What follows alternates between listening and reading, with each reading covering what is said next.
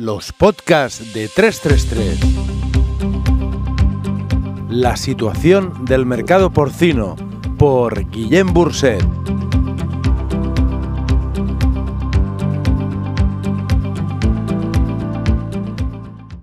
Fortaleza en el vivo. Debilidad importante en la carne. Dicotomía insalvable.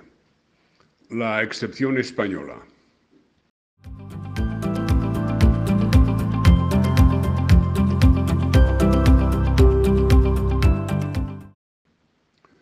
Pocas veces nos ha resultado tan complicado aprehender la esencia del mercado como en estos momentos.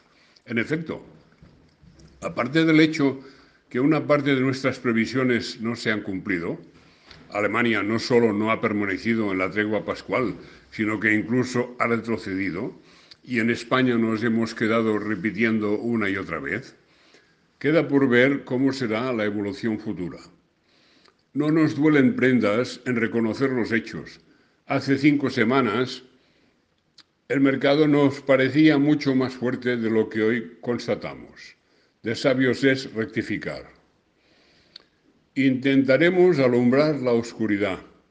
No ha sido nada fácil, pero hemos recurrido a los hechos ciertos y contrastados, huyendo de elucubraciones fantasiosas. Para intentar comprender la situación actual, necesitamos analizar distintos mercados a saber. Mercado del vivo en España. Desbocado. Los mataderos buscan y necesitan cerdos y no los encuentran. Se importan cerdos vivos de Francia y Centroeuropa. De cara al verano, la situación no va a mejorar. La tensión está asegurada. La única forma de que las ansias de matar disminuyan consiste en que el margen de los mataderos desaparezca. La aparición en el mercado del macromatadero de Binefar y el anuncio de la implementación del primer operador alemán en Calamocha garantizan una demanda perennemente por encima de la oferta. A corto plazo nada va a cambiar. Seguirán faltando cerdos a mansalva. Mercado del vivo en Europa. Desconcertado y totalmente descentrado en la semana 16 hemos visto que Alemania bajaba el día 21, miércoles, 8 céntimos en canal, una bajada importante, producto del pánico al colapsarse la venta de carne. Y al día siguiente, Francia subía unos impresionantes 5 céntimos en canal, probablemente un movimiento de autodefensa para frenar la sangría de cerdos vivos que marchan para ser sacrificados en España. Subida máxima permitida, dicha sea de paso. Lo sorprendente e inaudito es que se trata de dos potentes movimientos antagónicos. Nunca antes habíamos vivido algo así. La posibilidad de exportar a terceros países o no hacerlo es muy determinante. No perdamos de vista que ahora mismo el ganadero alemán está cobrando sus cerdos a un precio equivalente a 1,11 euros por kilo en vivo y que, en cambio, aquí el precio mínimo se sitúa por encima del precio oficial de tarifa de 1,46. La diferencia de 35 céntimos por kilo en vivo es una enormidad.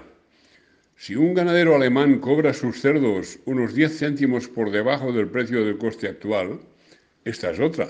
El precio del alimento se ha disparado y seguirá alto. Entonces, el español estaría ganando unos 25 euros por animal. Da para pensar. Un día explicaremos el cómo y el porqué de estas diferencias y el cómo y el porqué del éxito del sector porcino español. Mercado de la carne en Europa. Por los suelos, con respiración asistida. La persistencia del COVID y las medidas restrictivas en todos los ámbitos de la hostelería, en la mayoría de países existe cierre total todavía, están pesando como una losa en la carne. Solomillos a 3 euros por kilo, inaudito, deprimente y deplorable. El mal tiempo persistente se añade como una causa negativa para la evolución del mercado.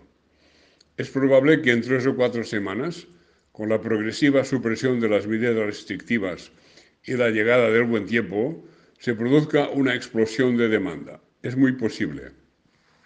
Mercado chino. Hace tiempo que China es el más importante factor de la ecuación.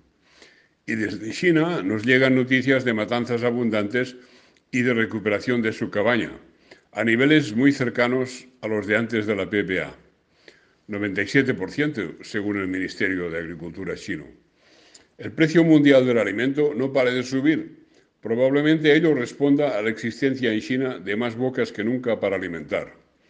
El precio del cerdo en China lleva 13 meses consecutivas, perdón, 13 semanas consecutivas bajando y ha caído desde los 36 yuanes de enero hasta los 23,6 actuales. Un 35% de bajada no es, en absoluto, baladí.